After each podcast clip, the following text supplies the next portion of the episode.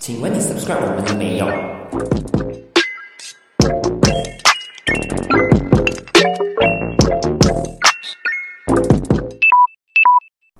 ？Hello，大家好，欢迎收听一格电频道。你好，我是电华。那距离上一期呢，我一个人录已经过了一段时间了啦，也很久没有在这个频道和大家聊一聊关于政治的话题。还记得上一期的结尾呢？我是说，希望和大家在下一期聊一聊全新、充满希望的马来西亚。那事隔这么久，我都没有录，嗯，我相信熟悉我的听众应该都已经知道我的心情、我的心态是怎么样的。我迟迟不录这个这一期的原因呢，是因为这一期我懂，肯定批判批评是多过赞美的。所以我其实在等一个机会去，嗯，可以赞美这个新政府，但是我等不到了。这个团结政府再过几天就要执政满一百天了。如果这些话我再不讲出来的话，那可能就是烂在肚子里面了。因为过了太久去讲也没有什么意义。那先说一说这个时间线吧。在上一届的大选十一月十九号之后呢？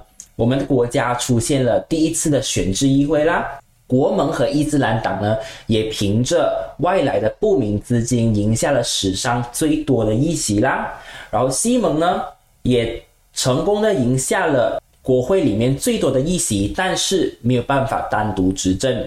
那这些呢，都是在上一期我有说到的，我本身自己的想法，嗯，很不幸的被说中了。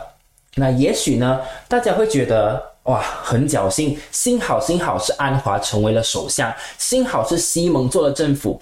也许你们看到的，你们觉得是希望，但是我只能说，这一个结果是不幸中的大幸。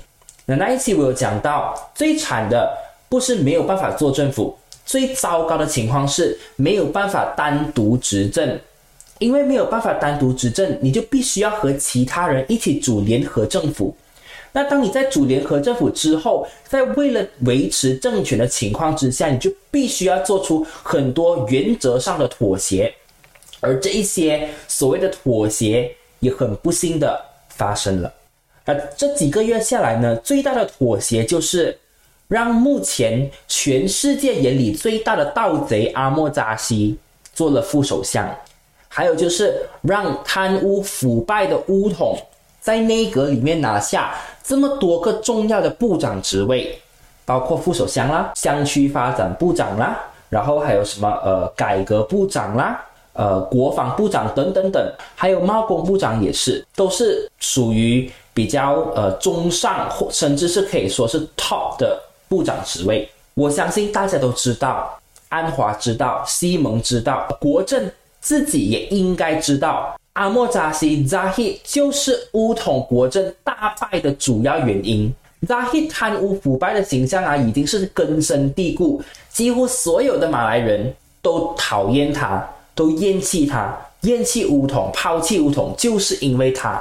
那在最近呢，这个星期有一个最新的民调，我们也看得到，他是整个团结政府内阁里面最令人讨厌的部长，最令人不满的部长，而且是排名最后啊。当然，很多人会讲说，嗯，没有了 Zahid 就没有安华的团结政府了咯。对我承认，Zahid 确实是这个政府的推手之一，但是我们不应该要帮他洗白，更加不应该维护他，更何况是委任他做副首相。之前的首相穆尤丁和这个 Ismail Sabri 都知道，阿曼扎希是票房毒药来的，只要他粘上谁，谁就是肯定是倒的。难道西蒙不知道吗？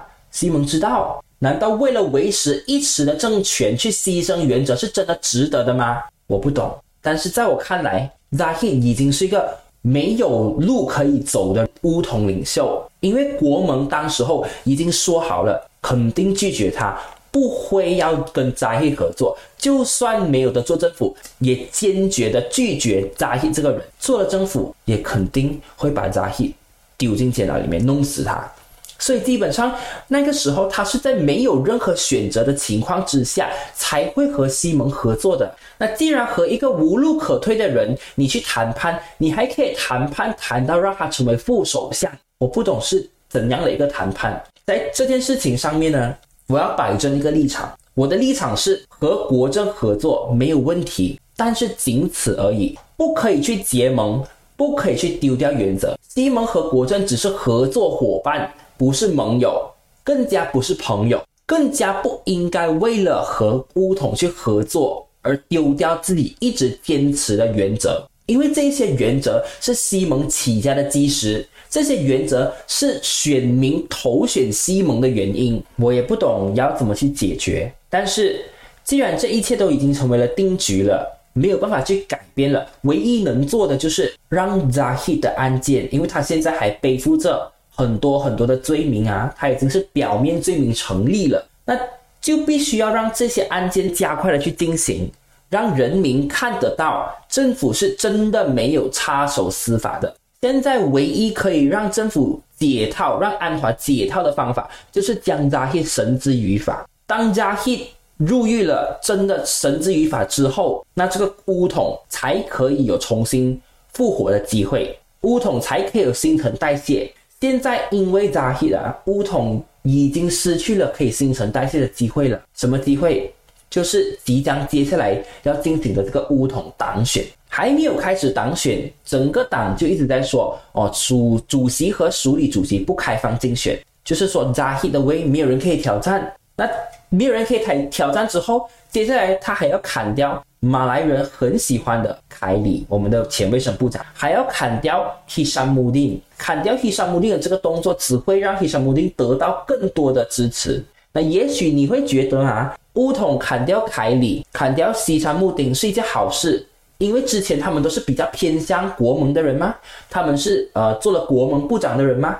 西山木丁还签了这个呃 SD 给穆尤丁支持他做首相吗？对吗？你觉得是好事？可是你有没有想到，一个在大选之前团结的乌统都没有办法在伊斯兰党的州主拿下任何的议席，现在分裂的乌统。有可能在接下来将要进行的六个州选赢吗？那如果他不能在周选赢，还可能连带着西门的成绩变差。那为什么我们还要保住他？为什么我们还要维护他呢？我先不讲那种伊斯兰党一定赢的州属，比如说哥达、格兰丹等安路，我就讲现在西蒙执政的州属就好了，是拉诺跟 Negeri Sembilan。如果这两个州给国盟突破，拿下更多的议席。后果是什么？也许你们会觉得，嗯，西蒙的政府还可以保得住的，他们还没有输得掉。我们要顾大局，我们不要去分裂团结政府，不要分裂团结政府的结局是什么？结局就是让伊斯兰党赢下更多的议席，在更多的地方扎根，在更多的地方去宣扬他们想要走的路线。那当他们有这个机会在那个地方扎根，在那个地方下功夫去服务之后，五年后的大选。你觉得这个地方谁会赢？你可能又觉得五年之后的事情谁都不知道啦。政治一天也算很长了，对不对？blah blah blah blah blah，讲一大堆。那你能不能保证团结政府在这五年里面可以做得好，完全没有错误，完全不说傻话，不做傻事？我先不讲他做不做得好，我就先讲他能不能做满五年，能不能做满五年？五年。都是一个问号。你现在只看眼前的利益，你觉得，嗯，Zahid 是安华的救星，是团结政府里面最重要的人，没有他的话就没有团结政府。那是因为你站在华人的角度在看，你走出去，你去问马来人看，我给你打包单，有十个马来人里面八个是讨厌扎希的。当这些马来人讨厌扎希而西蒙选择和扎希狼狈为奸，现在也许你赢得下政权。但是下一届、下一个周选，只会有更多的马来选民抛弃乌统，转向国盟。那时候，如果我们才懂当初做的事情是错的，已经太迟了。扎希绝对是一个计时炸弹，因为他已经把自己的地位、自己的权利和生命摆在乌统之上。单单看这一次被被砍掉的那几个人哈，希山穆丁和凯利，这一次是因为有反跳槽法，他们没有办法跳去国盟那边。但是下一届，如果这些人转向国盟代替土团党上阵的话，你说土团党会不会赢下更多的席位？我们要知道一点的是，乌统的灭亡也许代表着种族主义思维的结束，但是并不代表多元理念可以被大部分的人民接受。我说大部分的人民就是马来选民啊，因为马来选民他们在失去乌统这个选项之后，他们有了另外一个选项，他们可以把票投向国盟。那如果他们把票投向国盟，他们因为乌统的腐败，乌统不去新陈代谢，乌统不去改革，而把票投给国盟的话，那这个只会让我们的社会从种族主义升级到种族宗教极端主义的社会。乌统一定要火起来，只有乌统进行了改革，领导层换人做，扎希下台，乌统才有机会可以和国盟去抗衡。你不要发梦讲说，哦，西蒙如果做政府可以去和伊斯兰党，可以去和土团党对抗，我看是没有可能啦。至少在短期里面，这是不可能做得到的事情。如果国政不进行改革，拒绝新陈代谢的话，下一届的大选，甚至是接下来的周选啊，乌统肯定会一败涂地。剩下的席位全部如果给国盟烧完的话，到时候伊斯兰党闭着眼睛都可以执政。这就是为什么我们不应该捍卫扎希的原因。如果安华是看得清这个事实的话，就必须要尽快的去止损，赶快把这个案件了结，让扎希入狱。我告诉你，就算法庭判他是无罪的，释放了他，全世界的眼里啊，这个人他已经是罪犯。这个就是当时候西蒙所主打的反扎希。反盗贼的这个口号打到太成功，打到太响的结果，不管扎希最后有没有被判有罪，他已经是全民公敌，他已经是马来人眼里的罪犯，已经是不可能翻身的负资产。我不知道怎样去解决这个问题，但是扎希这个人是必须要下台，只有他下台了，才能证明安华和西蒙，甚至团结政府是说到做到的人。我知道你听到这里肯定会觉得说：“哎呀，讲来讲去，西蒙都没有办法赢得到马来票的啦，那不是没有未来的咯？”我问你，你真的觉得国盟在大选赢到这么多的席位，真的是代表马来选民赞成、赞同、认同伊斯兰党的理念吗？他们是真的很想要伊斯兰国吗？不一定哦。以前伊斯兰党同样推这一些理念，但是他们赢得的议席、赢得的选票并没有这么多。我们来看一看国盟在十一月十九号的大选，他们打的牌啊，不像以前他们讲的什么我们要神权国啦，我们要我们要呃执行伊斯兰法啦，我们要呃成为回教国啦，没有。这一次他们很聪明啊，他们一句都没有提到伊斯兰刑事法来统治马来西亚的理念，他们选了一个可以直接去打倒乌统最有力的牌，就是清廉牌，拒绝贪污，甚至这个拒绝贪污、拒绝扎希的口号哈，还打得响过西蒙，大声过西蒙，一下子就把西蒙这个一直主打清廉的光环抢走。这个就是为什么安华做了首相之后，一直在用贪污滥权来攻打国盟的原因。所以这个大选啊，在我看来，国盟赢下这么多的马来选票，并不是因为马来选民真的认同他们，而是终于有一个除了乌统的选择让他们去投。因为乌统太烂了，然后西蒙他们又投不下。为什么？在马来人的记忆里面，西蒙是骗子。他们是打着改革口号来忽悠选民，来得到利益、得到政权的骗子。所以西蒙必须做的事情是要去争取这一群以前曾经认同过西蒙的马来选民，但是因为西蒙执政过后没有去竞兑现竞选宣言，而觉得西蒙是骗子的选民。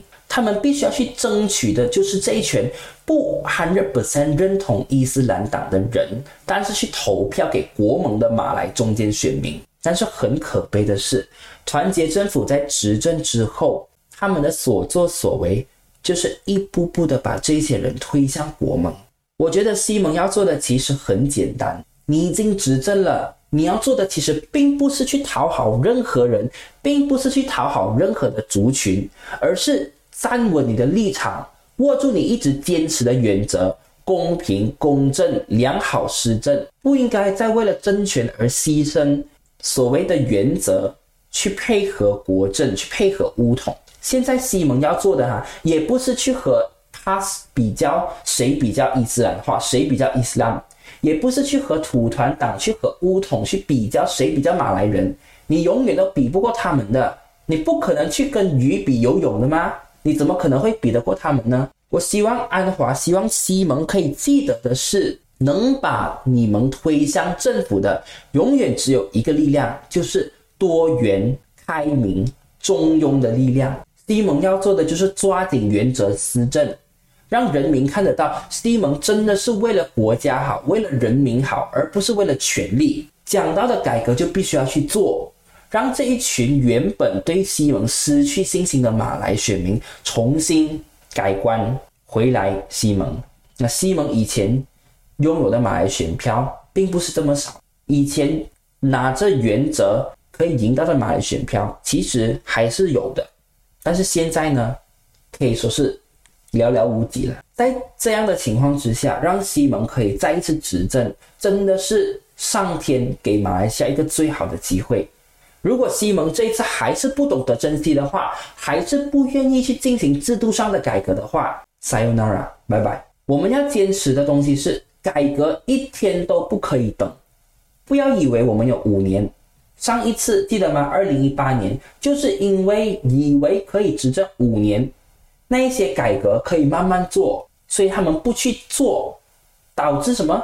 导致马来西亚进入乱七八糟的政治乱局。整个经济垮了几乎三四年，所以必须要做的改革是不可以等的，一天一小时都不可以等，有机会就要去做了。那讲到这里，肯定又有那些所谓顾大局的人就讲说：“哦，我们要顾大局，哦，我们不可以太激进，我们要照顾马来人的感受，我们不可以太快改革。”现在啊，在网络在 Facebook 里面的留言都充斥着这些所谓顾大局派的人，我看到我真的是黑人问号。我想说啊，改革其实很多的改革都是没有关系到种族，没有关系到宗教的。很多的改革制度上面的改革改了，肯定是可以为你赢得很多掌声的。但是很明显的是，不管谁做政府，都不想要改革，因为这些改革，这些对国家有好处的改革，就是对执政党最不好的东西。这些对国家不好的东西，他们不想要去改，因为这些法令是对执政党有利的。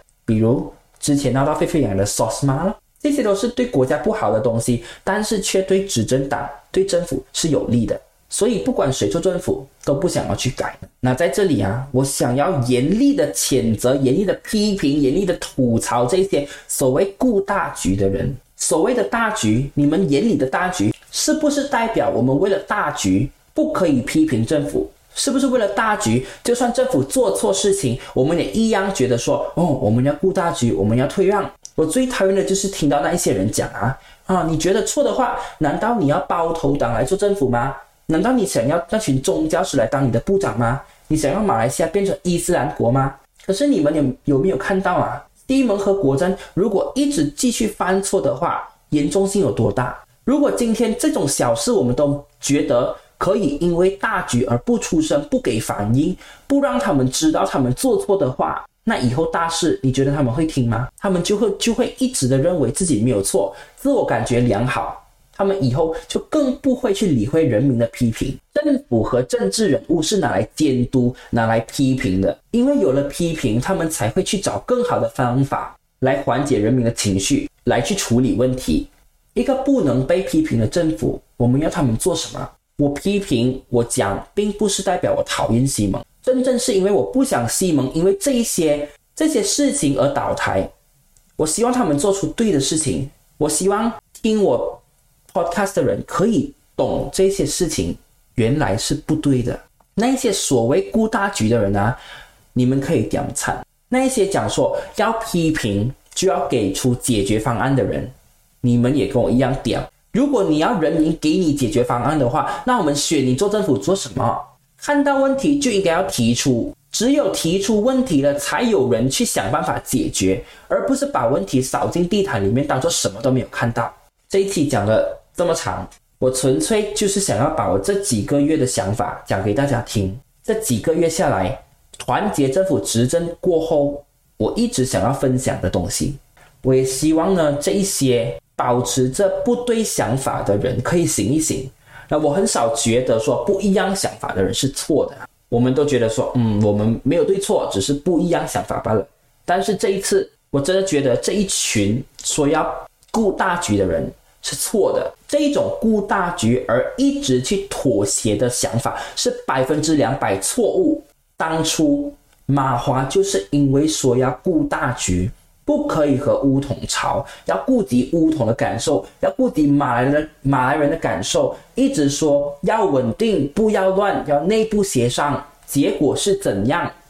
结果就是马华越协越伤，伤害的伤，最后伤到剩下两席。哎，马华以前也是大党嘞，二零一八年之前啊，马华少少都有三四十个议席的嘞，可是现在又怎样？现在就是因为妥协，协到变成可有可无的政党。而现在我看到的西蒙，就是走着马华的老路，为了稳定，为了权力，把问题视而不见，不愿意摊开来解决，只会一直去批判那些批评政府的人，最后只会重复历史。只是这个重复的历史是发生在不同的人身上而已。那团结政府呢？还有几天就要满一百天了啦。